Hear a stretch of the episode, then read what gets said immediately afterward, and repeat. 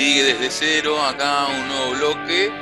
Y ahora el resto de la muchachada, ya algunos ya salió recién, como Guido, pero bueno, acá, acá está con, todos los demás y además de él están eh, Willy y Nico. ¿Cómo, qué onda, banda? ¿Cómo andan? Saludo, los saludo primero a Willy, ¿cómo andas? ¿Cómo andas, Santi? Buenas tardes para todos. Eh, bien, todo bien, todo tranquilo acá, siguiendo de cuarentena y con un fin de semana muy frío que nos tocó y que sigue así la temperatura, así que es ideal para estar adentro. Sí, ni hablar, totalmente, eh, y a preparar algo calentito ahora para la cena. Nico, ¿cómo andás? Muy bien, muy bien, Santi, ¿vos? Tomando agua, justo, cuando, cuando me consultás. Está bien, sí, fue, fue bastante corta mi, respuesta. Contento porque volvió la Fórmula 1, ¿no? De a poquito va volviendo todo. Menos acá, pero bueno. Y sí, bueno, desgraciadamente a nosotros nos falta bastante porque, bueno, eh, todo, lo que, todo lo que venimos charlando eh, semana a semana, eh, veremos a ver cuándo se, cuándo se soluciona todo. Bueno, Willy, el mundo del fútbol está convulsionado otra vez, otro año más, se dice de que Messi sería el Barcelona. En definitiva, ya hace como 15 que juega en el equipo catalán, no se fue nunca, pero los rumores están. ¿Qué pasa este año? Sí, creo que bueno, fue lo que, lo que estuvo sonando toda la semana. Eh, después de su gol 700 contra el Atlético Madrid, eh, tras una serie de cosas que pasaron durante ese partido, la, la imposibilidad de Barcelona de seguir prendido ahí en la lucha por la liga, donde Real Madrid le sacó algunos puntos de ventaja.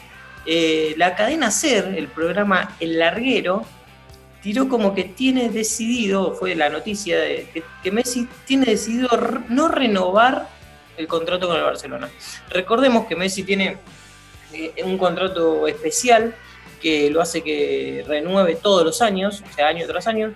Él eh, continuaría hasta mayo de mayo-junio de 2021. Ahí decide eh, si jugar o no, si renovar o no el contrato. Pero bueno, este año eh, la cadena SER, una cadena importante, y también creo que desde parte de la, de la familia Messi, eh, tira esto y sale a, deslizar esta posibilidad de que Messi no renueve. Recordemos que hace varios años que Barcelona no viene cumpliendo con sus objetivos. Eh, si bien a nivel futbolístico ganó algunas ligas, eh, pero bueno, recordemos que en Europa y, tanto en Barcelona eh, lo más importante es la Champions, hace varios años que no, que no la gana, tuvo dos eliminaciones bastante polémicas, aquella con, con, Roma en 2018 y el año pasado con el Liverpool, después de tener una buena ventaja. Eh, Messi también se cansó un poco del tema eh, de las filtraciones que suceden en el plantel y no estamos hablando de goteras o la entrada de humedad en los vestuarios, eh, sino que de cosas que pasan dentro del plantel, del vestuario, que salen a la luz. Recordemos también aquel entredicho que tuvo con Avidal, uno de sus máximos por ahí amigos, o quizá uno de los que tenía muy buena relación cuando Avidal estaba jugando el Barcelona, que pasó a ser secretario deportivo y ante, una, ante la destitución de Valverde, a Vidal había salido a hablar mal de Messi y del plantel. Messi lo salió a cruzar mediante redes sociales. Eh, entonces hay como un clima bastante enrarecido en lo que sucede entre la relación entre Messi y eh, la dirigencia más que nada. Eh, así que bueno, veremos qué, qué es lo que va a suceder. ¿Qué crees que va a pasar vos? está muy difícil de que Messi se vaya a Barcelona. Para mí no, no, creo que se vaya, no, no, no, lo veo a Messi jugando en otro lado, no lo veo, no veo más que nada a la familia Messi en otra ciudad. Recordemos, Messi llegó en, hace 20 años al, Barcelona, eh, se crió prácticamente ahí, nació, nacieron sus hijos ahí, los hijos en edad escolar, todos sus vínculos están en Barcelona, pero eh, con el transcurso del tiempo, la, ida de varios referentes del plantel, él quedó como uno de los referentes y, en el plantel no tiene quizá, sacando lo deportivo, que es un plantel desgastado, es un plantel que nunca tuvo renovación, que las, las contrataciones fueron más caras que del valor realmente que tenían los jugadores. Recordemos eh, Coutinho, Dembélé, eh, el mismo Griezmann, que tenía la posibilidad de contratar a, Neymar, eh, traen a Griezmann, eh, y dentro del plantel, como decíamos, ya no están esos referentes que lo, que lo ayudaban, que lo escudaban a Messi, él tiene que hacerse cargo de todo, a él lo hacen cargo de todo, eh, de las malas contrataciones, de las malas decisiones, de las salidas de los técnicos, eh, de todo. Pero bueno, creo que en mucho tiempo Barcelona le dio mucho a Messi, eh, tanto en su formación como en, protegerlo, pero en los últimos años Messi fue el que le dio más a Barcelona. No, sé si, se entiende eso. Sí, sí, sí, claramente. En un, en un equipo en crisis, en un equipo donde no tenía un plantel competitivo, él siempre se las ingeniaba para poder seguir. Yo creo que Messi va a seguir en Barcelona, no, pero van a tener que haber varios cambios. Se habla de, que bueno, los socios están pidiendo una, un adelanto de elecciones, ya que esta dirigencia eh, no cumplió con las expectativas de los socios. Eh, desde la dirigencia misma Messi también como le, soltaron la mano en, temas importantes, recordemos, eh, nunca se nunca se mantuvieron siempre lejos, alejados de, los problemas financieros cuando Messi tuvo el, problema este, eh, impositivo, nunca eh, dieron una sentencia firme sobre a quién apoyaban. bueno, como decíamos recién, las contrataciones, los cambios técnicos durante la temporada. A Valverde lucharon con chances en la, en la Champions y puntero de la liga por perder una Supercopa con el Atlético Madrid. Eh, o sea, es, contratan a Setien que se enamora más de Messi que del plantel. O sea, muchas cosas raras pasan en la dirigencia, lo que hablábamos recién de las filtraciones y, que alguien, eh, hay algún topo dentro de, esta dirigencia o dentro de, dentro, de este plantel. Eh, para contar todo lo que pasa. Por eso, yo no creo que Messi se vaya a Barcelona aparte la pérdida sería una pérdida grande porque lo tendrían que vender, pero eh, deberán cambiar varias cosas a nivel dirigencial, plantel y, deportivo más que nada. Para mí viene a Newells. Viene ahora, después de la cuarentena, Messi va a jugar en Newells. Eh, lo va a hacer gratis. más, Messi le va a pagar a Newells para jugar ahí. Le va a pagar a todo el plantel. Y eh, va a vivir en Rosario, pero no alejado, no se va a ir ni a Casil, ni a esos lugares, va a vivir eh, cerca de la casa de Fito Páez, que es de Central, y se va a cagar a trompadas todos los días con Fito Páez. Esto es información, esto, esto, esto no es opinión, no es nada, esto es información precisa que tengo y que se las adelanto a ustedes. Y va a combatir el narcotráfico. Por supuesto, no hay ninguna duda. Se va a poner la capa y va a combatir contra los monos. Él dice que, me parece que lo que se rumorea también es que él va a comprar a todos los narcotraficantes y va a ser él el único. Va a monopolizar el no. Exactamente. Ahora, hablando en serio, creo que Messi no, se va a ir de Barcelona. Aparte, eh, pensemos en qué equipo podría jugar eh, Messi. Se rumor, los rumores salieron. Claro, los rumores salieron entre United, el City y Paris Saint Germain. Primero, no lo veo a, Messi ni a la familia Messi en Manchester, es un idioma distinto, el clima, eh, los chicos en edad escolar, o sea, raro. El City tiene grandes chances de no jugar la, la Champions del año que viene por los problemas financieros, salvo que, salga la, apelación esta que hicieron. Paris Saint Germain también tuvo problemas financieros.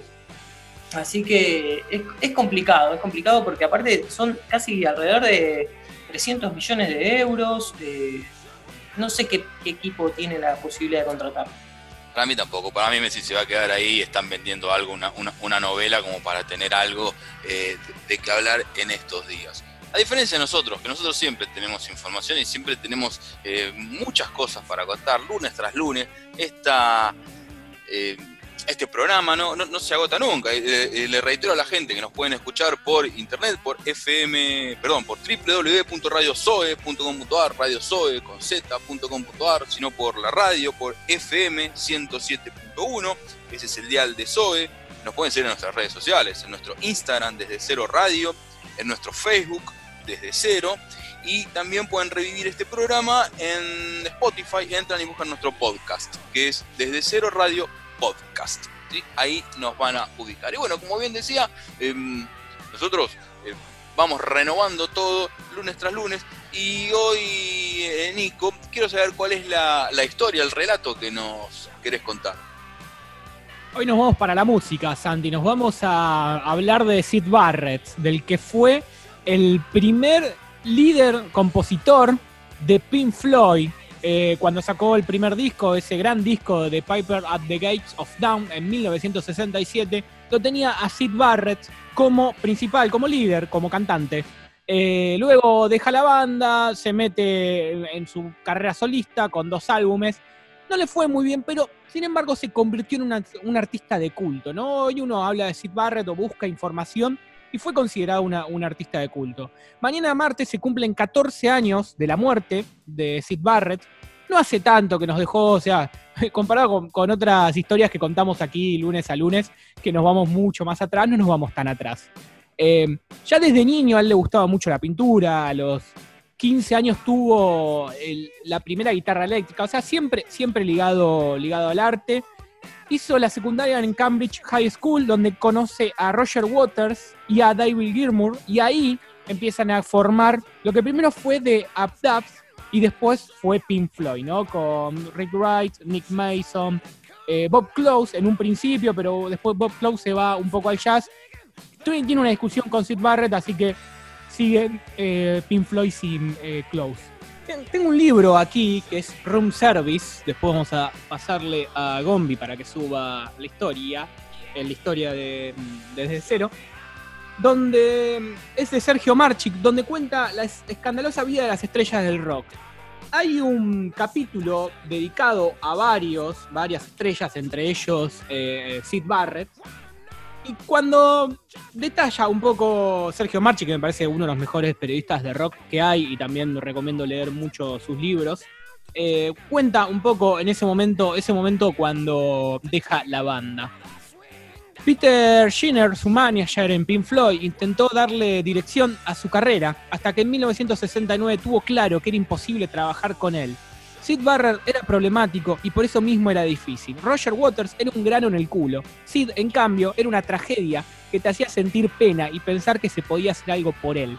Demandaba mucho trabajo lograr que Sid se pusiera a tocar, a componer, a trabajar o siquiera a dormir, pero no sentías que fuera algo a propósito. Mi teoría personal es que lo que le pasó a Sid es una mezcla de cosas que incluyen la fama y el negocio de la música, que seguramente le debe haber provocado cierto grado de dolor, aunque realmente le gustara y pienso que existía cierta culpa subyacente con dificultades psiquiátricas y a eso se suma cierto impacto que debe haber tenido su consumo de LSD.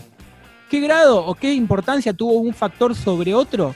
Es algo discutible. ¿El, LSD lo afectó demasiado? Seguro que tuve que ver. La familia de Sid, con esa configuración excéntrica y los antecedentes psiquiátricos de su padre, ¿tuvo que ver?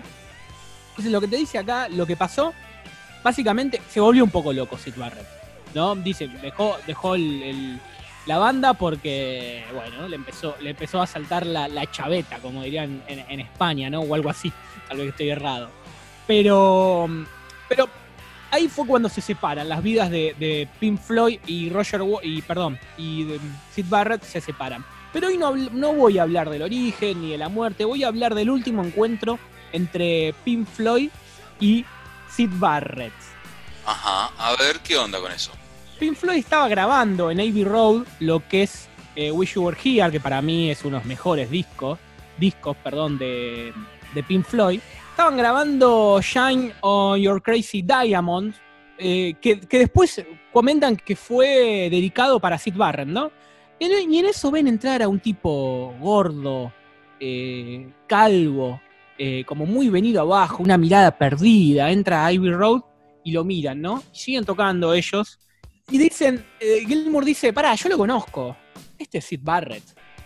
Eh, se acercan a él, empiezan a charlar, hablan. Él dice que estaba gordo porque comía muchas, muchas costillas de cerdo. ¿No? Bueno. Sí, son gustos. Obviamente, obviamente. ¿Sabes lo que dijo del tema de Shine on Your Crazy Diamond? Que me parece un temón, ¿no? No sé ustedes qué, opinan. No me gusta Pink Floyd. Así. no, conozco más de tres, cuatro temas. De hecho, me aburre Pink Floyd. O sea, las personas que están escuchando eh, ya lo saben, me pueden putear tranquilamente. Dijo que era anticuado el tema, que no le gustaba. Es más, quiso participar de la grabación, pero bueno, no. eh, tuvieron ahí una charla. Después, eh, Gilmour eh, se casaba en esa tarde o en esos momentos y lo invita a Sid Barrett. Le dijo, che, venite a mi casamiento. Bueno, el tema que, estuvo un rato y se fue porque también era medio antisocial, era, medio raro, viste, Sid Barrett. así que este fue el último encuentro entre Pink Floyd y Sid Barrett. Que después, como, como decíamos, el 7 de julio de 2006, finalmente muere de cáncer. Y este encuentro fue el 5 de junio de 1975. Estuvo muchos años recluido. Sí, sí, sí, sí. Para, los que quieren escuchar un poco de, mm, de Sid Barrett solista, tiene dos discos, como les decía, hay un tema muy, muy, lindo que se llama See Emily Play, eh, viendo a Emily tocar, eh, que está muy bueno, eh, es muy interesante. Y les recomiendo obviamente que lean tanto Roger Waters, el libro que sacó Sergio Marchi, que en verdad es de Pink Floyd, pero lo llamaron Roger Water porque justo venía, venía Roger Water de Argentina, entonces obviamente marketinero. Y Room Service, que bueno, está la historia algo muy cortito de lo que fue la vida de Sid Barrett, la vida accidentada, pero hay muchas historias. No sé quién me decía ayer, eh, antes del programa, hablaba de Sid Vicious, ¿no? Claro, sí, Guido. Estaba, bueno, está la historia de Sid y Nancy, la muerte ahí en el Hotel Chelsea, ¿no? Eh, eh, la verdad que hay muchas historias muy interesantes que tienen que ver con, la música. Bueno, sí, bien ahí. Vamos, vamos a meternos un poquito más entonces en la vida de, Sid Barrett y qué pasó con él después de, después de Pink Floyd, que como puedo decir, desapareció. El que siempre aparece es Guido, que bueno, hace un ratito te escuchábamos con la nota que hacíamos, que hacías, perdón, muy buena con, la, con la gente de Ayudemos a Ayudar, muy, muy, muy bueno Guido. Y bueno, que mm, a ver, ¿qué no? Eh, queremos que nos cuentes un poquito qué es lo que va a pasar eh, en estos días con respecto a la cuarentena, que sabemos que es hasta el 17 de julio, y cómo va a seguir la cosa aquí en, la ciudad de Buenos Aires eh, y, en la provincia en esta que hemos denominado el AMPA. Sí, Santi, en la última conferencia de prensa que dio el ministro de Salud, Fernán Quiroz, estuvo comentando un poco los números actuales que se están manejando en la ciudad eh, mismo se posteó también en, lo que es la, página de la ciudad, que está muy buena, muy completa. Todo aquel que tenga ganas de estar informado se puede meter. Comentaron que alrededor de 85.363 personas ya se hicieron el hisopado, de los cuales el 35% ya dio positivo.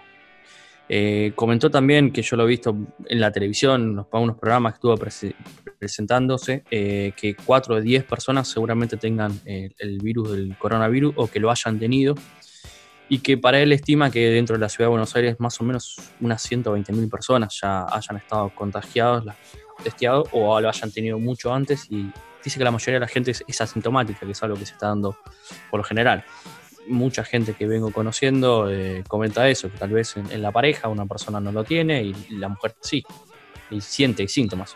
Exactamente, no, recuerdo si lo conté la semana pasada, se los dije al aire o fuera de aire, no, no, no lo sé, pero una de las personas que conozco que contrajo eh, eh, el virus, lo contrajo él, su pareja y su madre. Vivían las tres, eh, viven los tres en, el mismo hogar y la única que tuvo síntomas fue la mamá. este muchacho y su novia no en ningún momento tuvieron un síntoma de algo. Todo dolor de garganta. Nada, nada.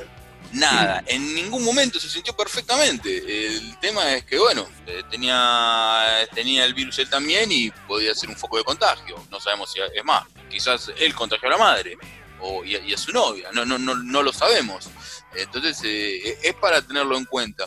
Y justo, eh, y esto viene a colación también, Guido, a lo que hablábamos la semana pasada, que el 80% de los contagiados tiene menos de 65 años, pero sin embargo el promedio de muerte por coronavirus está en 75 años. Por ende, los jóvenes son los que le llevan el virus, los que le llevamos el virus a, los ancianos.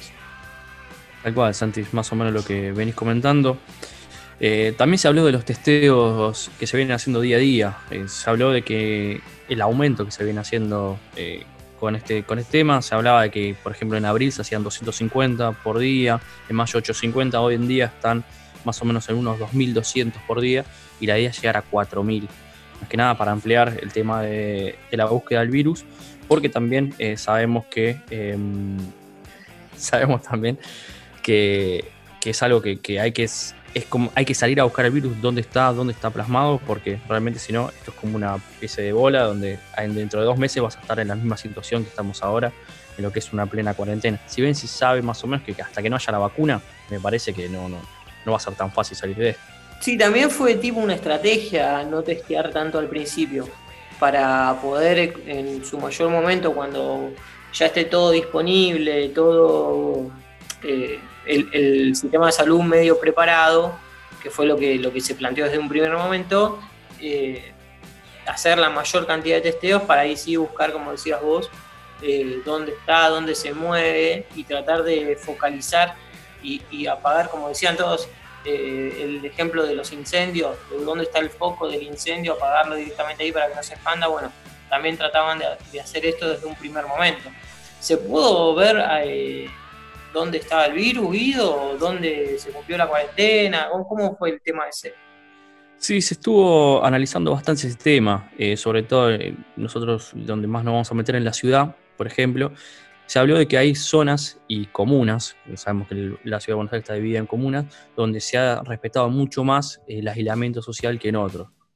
Por ejemplo, se decía que mm, en lo que es eh, la comuna 8, que es Villa Soldati, Villa Lugano, Villa Riachuelo, se, tiene, se vio un registro de un 56,4 de circulación eh, en el barrio, que es algo altísimo. Otro, otra comuna que también tiene un gran movimiento barrial, que yo lo veo día a día, es la comuna 4, lo que comprende Barracas, La Boca, en Nueva Pompeya y Parque Patricios. Yo soy una persona que todos los días de casa o cada vez que salgo a laburar, eh, con el permiso claramente, veo el gran movimiento que hay en la calle y a veces siento como que la gente no toma conciencia. Yo no puedo creer que haya personas que estén 30 personas haciendo una cola para, sacar plata en banco o para una ferretería. ¿no? Son las cosas que a veces no, no los entiendo. Y también se tenió en cuenta también los puntos donde había menos circulación, por ejemplo lo que es eh, Belgrano, Núñez, Colegiales, que se registró un 25,6. Es un, bastante, mucho más bajo de las otras comunas. No sé, Nico, vos que sos más o menos de la zona norte, cómo se ve por allá, por Villorquiza. Sí, se ve, se ve más tranquilo, obviamente, que, hace una, unas semanas, pero, pero sí, no, no sea ciencia cierta, digamos. Para cerrar, los, los tres ejes principales de la búsqueda son eh, el operativo de detectar, que es eh, aquel que, que, va puerta a puerta, el que se mete, como ya pasó en algunos barrios donde, eh, como Flores, el caso, el caso también de San Cristóbal, que son los barrios donde más se ha testeado, donde más casos se ha registrado. Después están las 20 unidades febriles de urgencia. Cuando vos tenés fiebre, llamás, te hacen un par de preguntas y bueno, se acercan y te llevan, se, hacen esos, los, clásicos testeos por coronavirus. Y después están los testeos rápidos preventivos sistemáticos que se, se, están haciendo muchos para los trabajadores de hospitales y de geriátricos. Y no sé si vieron también en algunos puntos, en algunas estaciones como las de Once y Constitución, se está haciendo también que es voluntario, obviamente, la persona que quiere puede hacerse testeo de coronavirus, eh, que en 20 minutos te dan el resultado y que te salta si vos tenés o si lo tuviste. Eso está bastante bueno también para después comunicar a la gente que vos tenés alrededor. No es el, no es del hisopado, digamos, es el otro, el que hacen ahí. Claro, el rápido. Rápido, rápido. El hisopado lleva un poco más de horas, que, es un poquito más. Eh, y, es, bastante invasivo, ¿no? Cuentan. ¿El hisopado? Puede ser, pero bueno, me parece que hay que hacerlo. En muchos casos no. No, no, digo que invasivo, o sea, como molesto a uno porque. Como ah, eso sí, seguro.